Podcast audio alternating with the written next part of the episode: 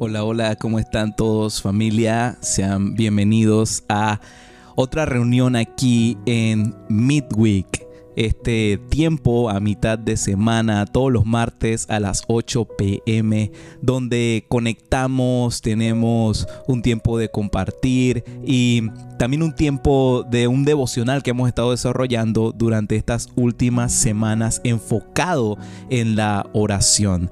Esto lo estamos haciendo justamente con el corazón y con la intención de... Eh, volver a tocar ciertos temas y lo que creemos como iglesia acerca de la importancia, lo relevante y lo básico que es para nuestras vidas la oración y el poder de la oración. Y eh, como sabes, el devocional lo hemos titulado Oración Descubierta y no sé si lo habíamos mencionado ah, al inicio del devocional, pero la razón de que sea la oración descubierta, eh, pudiera prácticamente decir que estamos redescubriendo lo que es oración. Porque muchas veces cuando simplemente abordamos un tema y seguimos entendiéndolo y explicándolo de la misma forma por el simple hecho de que, bueno, siempre se ha hecho así, es cuando de repente amerita hacer un alto y volver a la esencia, a la esencia de el por qué y cómo hacemos las cosas. Y hoy lo que quiero compartirte le hemos puesto como subtítulo oración correcta, corazón correcto. Y comenzaré leyéndote unos versículos que encontrarás en Lucas 11, del versículo 2 al 4 y dice de la siguiente manera. Él les dijo, cuando oren, digan, Padre, santificado sea tu nombre, venga tu reino, danos cada día nuestro pan cotidiano. Perdónanos nuestros pecados, porque también nosotros perdonamos a todos los que nos ofenden, y no nos metas en tentación.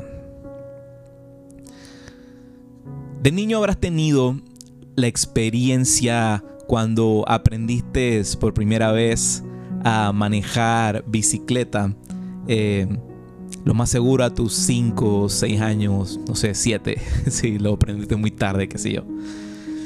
Em, de seguro no pasaste a manejar enseguida. O sea, la primera bicicleta que agarraste una bicicleta así de carreras, aerodinámica, de marco de aluminio.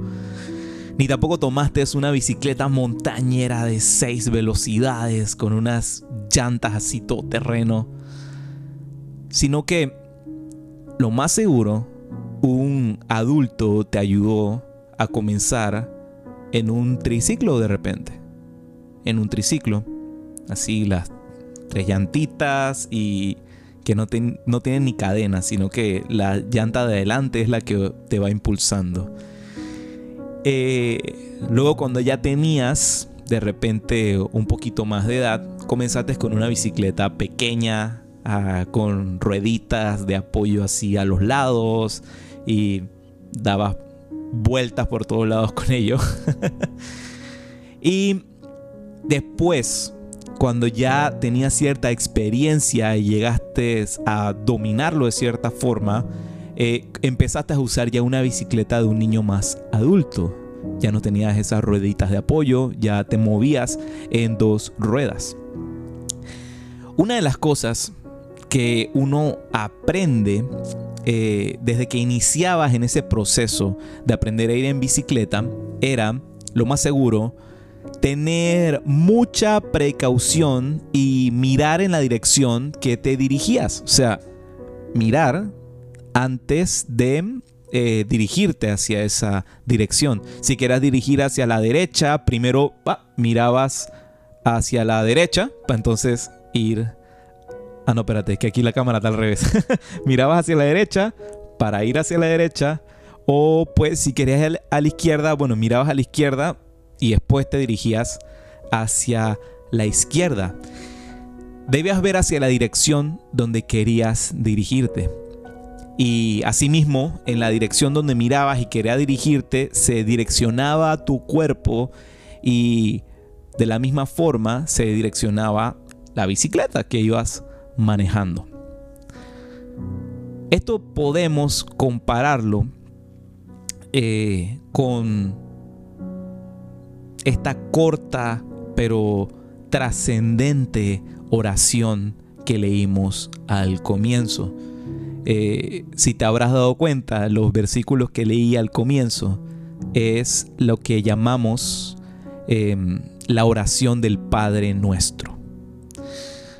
La historia detrás de esta oración es que eh, en, un, en un día los discípulos se acercan y le preguntan a Jesús si él podía enseñarles a orar. Ellos querían aprender a orar.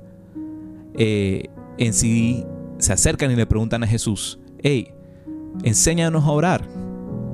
Ahora, en aquellos tiempos, cuando discípulos le preguntaban a su rabino, o sea, a su maestro, sobre cuál era la oración de ellos, eh, que, de qué manera ellos oraban, era, era muy común, era muy común, porque la manera en como el rabino oraba les decía mucho a los discípulos acerca de su manera de relacionarse con Dios y cómo el rabino miraba al mundo, cuál era su cosmovisión, su visión e interpretación de las cosas.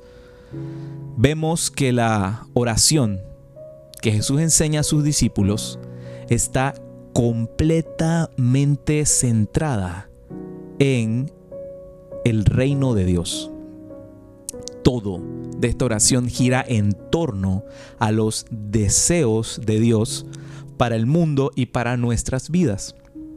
En lugar de ser de repente un listado de pedidos, algunos específicos, algunos generales.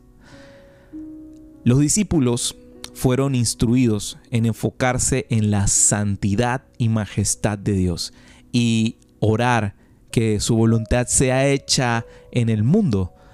La única parte, fíjate esto, de la oración del Padre nuestro dirigida hacia ellos, o en este caso pues hacia nosotros, era en actitud de recibir, o sea, de hacer real en tu vida el perdón de Dios.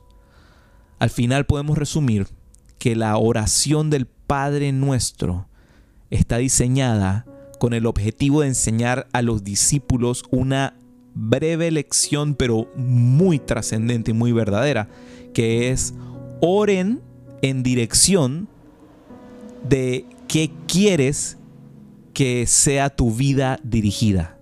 O sea, oren en la dirección en la que quieres que tu vida sea dirigida.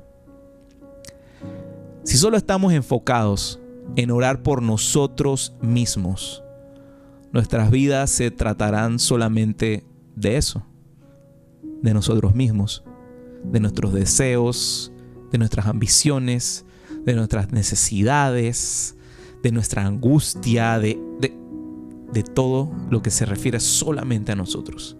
¿Y sabes qué? Perderemos mucho, mucho de lo que Dios tiene para nosotros si nos enfocamos solo en nosotros pareciera contradictorio, pero es así. Y lo vas a entender aquí más adelante. Más que nada, es posible que terminemos incluso hasta decepcionados. Si en algún momento Dios no llega a responder algo de lo que estamos orando. ¿Por qué? Porque estás orando en función solo de tu necesidad.